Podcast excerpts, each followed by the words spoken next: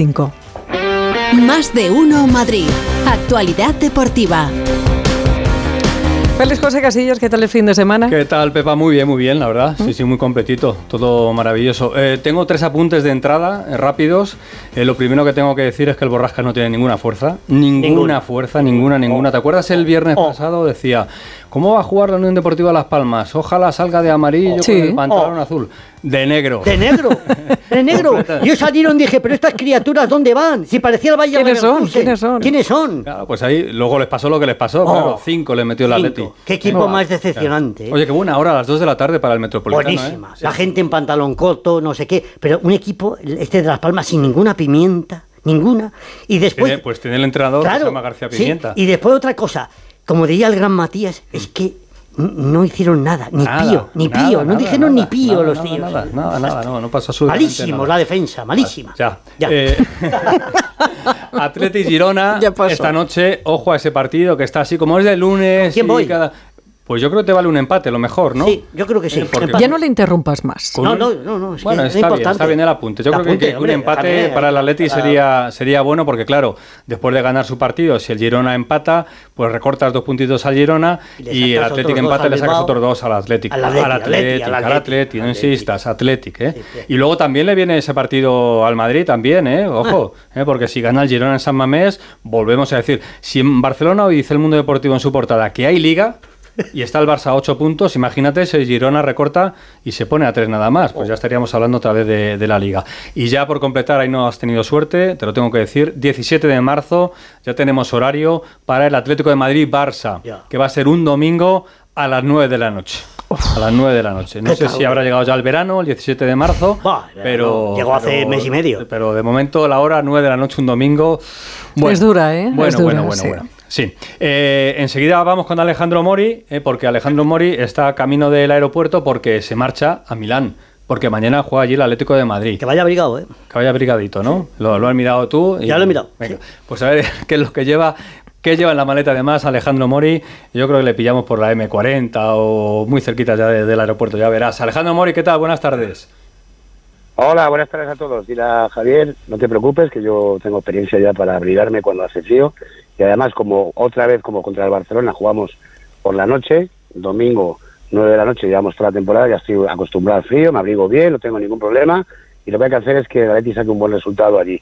Con muy buenas noticias, Félix, ¿eh? en el Atlético de Madrid, que ha entrenado en eh, la ciudad deportiva de Majadahonda, no lo va a hacer en el escenario del encuentro, en el Giuseppe Meazza, donde sí va a haber rueda de prensa a las 8 de la tarde de Simeone y un futbolista. Y las buenas noticias son que Morata y Paulista han entrenado con el resto del grupo, van a entrar en la convocatoria que vamos a conocer unos minutos antes de que parta la expedición a eso de las cuatro y media desde el aeropuerto de Barajas. Y ojo, porque en la cabeza de Simeone, que es muy de estas cosas, de sensaciones y de momentos, parece que Llorente volvería a jugar de delantero en esta ocasión junto a Antoine Griezmann. Llorente que marcó dos goles frente a la Unión Deportiva Las Palmas. Bueno, pues Simeone ha visto que se le caen los goles y ha dicho, vamos a ver qué pasa. Ha probado con este equipo, insisto, esto es hoy, veremos mañana si se confirma. Oblak en portería, Bissell, Jiménez y Hermoso en defensa, Molina en el carril derecho, ojo, Reinildo en el izquierdo, entraría por Lino, yo creo que para tapar la banda de Darmian, que es un auténtico puñal, y arriba Llorente y Grisman. Este es el 11 en principio que podría enfrentar mañana al Inter de Milán para intentar sacar un buen resultado de cara a la vuelta, eh, evidentemente apoyado por, por 3.500 espectadores del Atlético de Madrid, que no es nada desdeñable la cifra, ante un rival durísimo, dificilísimo, pero en el Atlético hay muy buenas sensaciones, hay optimismo, tanto para este partido de octavos de Champions como para la vuelta de la Copa del Rey frente al Atlético Club de Bilbao.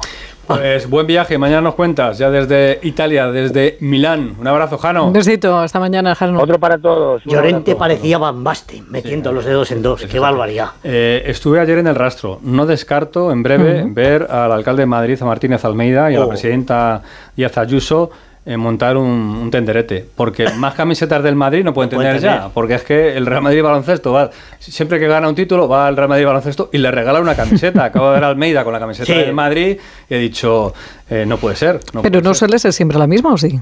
Bueno, la de baloncesto blanca. Es la misma, sí, pero, pero le firman o algo, Puede ¿no? que- ¿O qué? hombre, algo le, le harán, pero al final eh, son todas las camisetas. Quiero decir que, que- que- que podían cambiar un poquito, ¿no? ¿Eh? un, un detalle distinto. Pantalón. O de otro color. O de, otro- o de otro color. otro color, Sí, Algún no sé. color de estos que no te gusta, borrasca. Eso Pero es. el Madrid regala blanco siempre. Siempre regala blanco. El Real Madrid que ganó la Copa de Baloncesto en la gran final. Una gran final, por cierto. Precioso el partido. No 25-86 al Barça. Un partido que se resolvió en el último cuarto con un gran estirón por parte de Campacho, el argentino, el MVP, y también Poirier, Poirier, el, el francés, el pivot, que hizo un gran partido. Anoche eh, escuchamos a Campacho, el argentino, a Facu, en el Radio Estadio Noche con eh, Rocío Martínez y con Edu Pidal.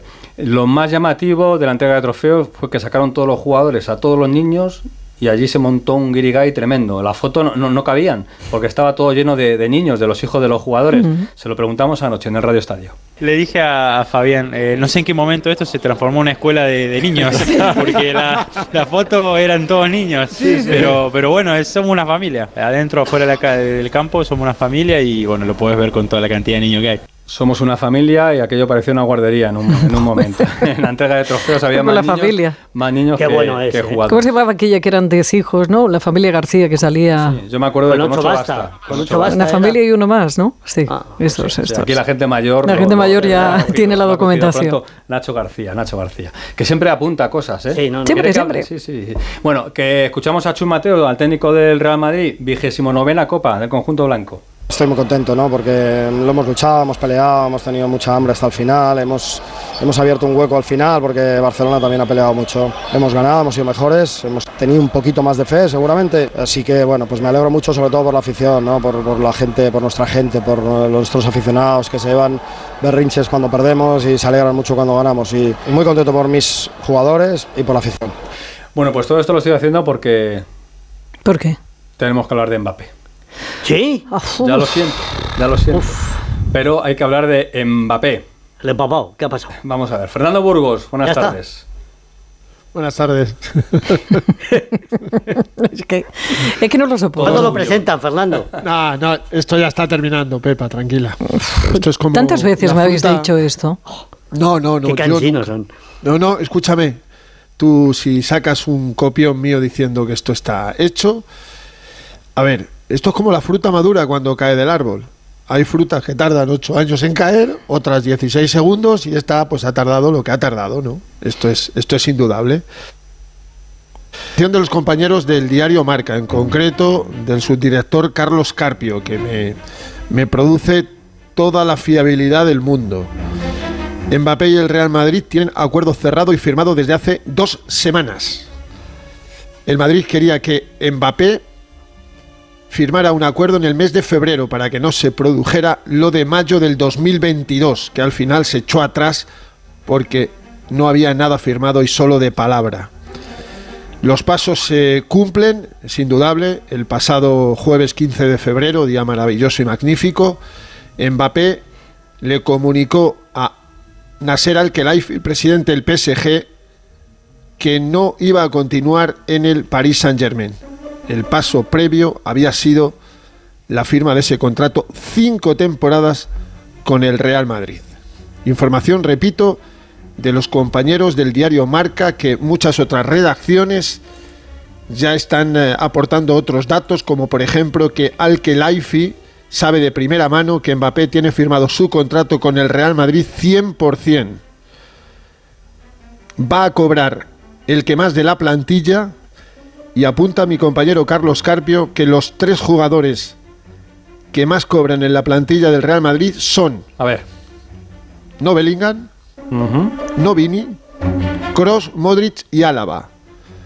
Acordaros que hace dos años el Real Madrid acordó un sueldo aproximado entre 25 y 27 millones de euros netos por temporada y una prima de fidelidad 120-130 millones. Apunta Carlos Carpio que el salario que va a cobrar Mbappé va a estar entre 15 y 20 millones netos anuales, pero eso se va a ampliar con bonus por goles marcados, por partidos jugados, por asistencias. Pero no le van a pagar por marcar goles. Sí, Pues ¿para qué Sí, le sí. pagan por un gol metido? pero como a todos los futbolistas, Pepa. Ay, no me Esto no es- digas. ¿En serio? Que te lo prometo, Pepa. Eh, a Pero ver, esto es como si a mí me contrataran para hacer un programa de radio y cada programa de radio me lo pagaran. Pues sí. Pues Pero no esto, tiene es de, sentido. esto es de toda la vida, Son Pepa, porque no me has preguntado Esto hay que cambiarlo. Yo voy a empezar a cobrar No, por no, entrevistas esto hay que. Que lo, cambiarlo. cambie, que lo cambie Carlos cuando llegue a la Sí, federación. sí, pero sí, de sí. momento- Yo voy a ser yo. Bueno, bueno, presidenta, o lo que usted diga, pero Muy bien, presidenta. esto es así, que el bonus eh, van a ser importantes, también los objetivos, y que la prima de fichaje estará en torno, no a 120, 130, sino a 50 millones netos por temporada. O sea, una operación maravillosa que está a punto de tocar a su fin. Evidentemente, señores, esto es muy difícil de hacerlo oficial en estas fechas.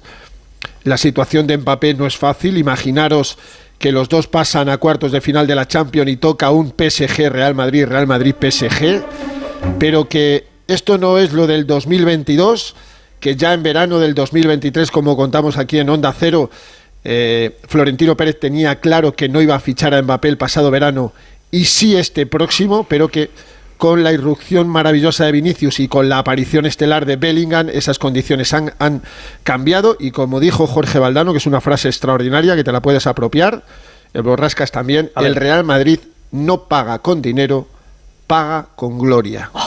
Ay, por favor. Está bonita. Me he está emocionado. bonita, Está bonita. Hombre, si no te emocionas después de mi relato extraordinario, es Bueno, que no tienes Presidio estaba sensibilidad. estremecida. Aguanta un momentito porque, Van a pagar por eh, aparte de lo de Mbappé, el Madrid jugó ayer en, en Vallecas. Está por aquí Raúl Granado. Hola Raúl, ¿qué tal? Buenas Hola, ¿qué tal? Muy buenas. Eh, lo primero, antes de ir con, con lo que opina Burgos del partido de ayer y las consecuencias que tiene para el Real Madrid, le voy a preguntar a Raúl.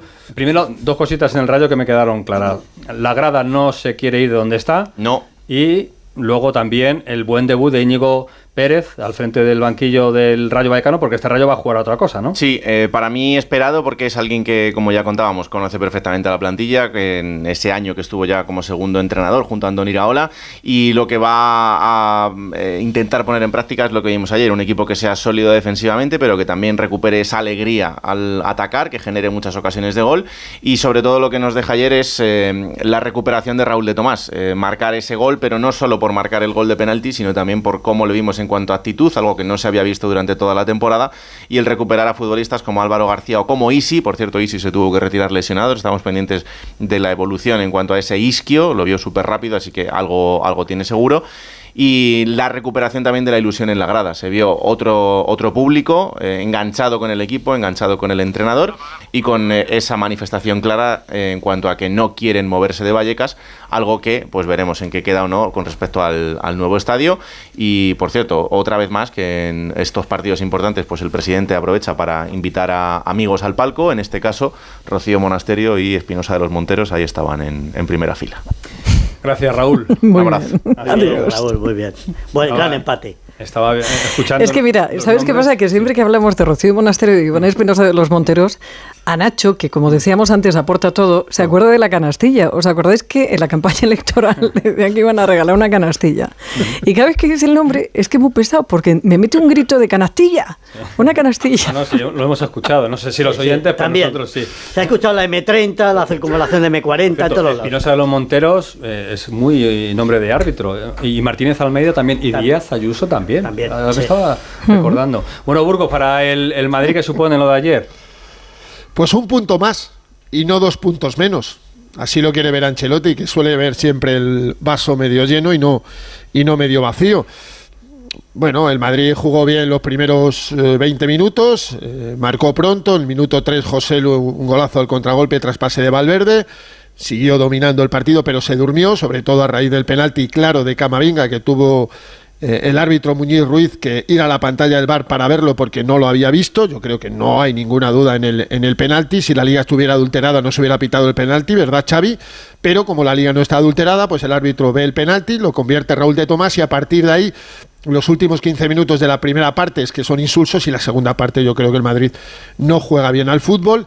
Es indudable que las bajas siempre influyen, pero ellos no lo dicen, lo digo yo. Mira, me ha mandado un, amigo, mira, la defensa del Real Madrid es esta, chicos. Courtois, Carvajal, Militao, Álava Rudiger y Mendy. La defensa del Madrid ayer fue Lunin, Vázquez, Lucas, Chuamení, Nacho y Fran García. No estaba tampoco Jude Bellingham, evidentemente que se nota el inglés y muchísimo, pero esto es sumar. Es el quinto empate del Real Madrid en esta liga. Eh, junto a una derrota son solo seis tropiezos en 25 jornadas. Y repito, para Ancelotti los empates, la mayoría no son tropiezos. Y miro la clasificación, el Girona, el Girona está a 6 con el partido de esta noche en San Mamés, vamos a ver a cuánto queda. El Barça 8, el Atlético de Madrid Borrascas cuesta, cuentas hasta, hasta 11 y te da. Sí, sí, vamos bajando, pues ya vamos bajando, poquito Sí, a poco. Sí, sí, Tú danos como el año pasado, sí, como el año pasado. Yo te doy todo el tiempo del mundo, pero hay que ser realista.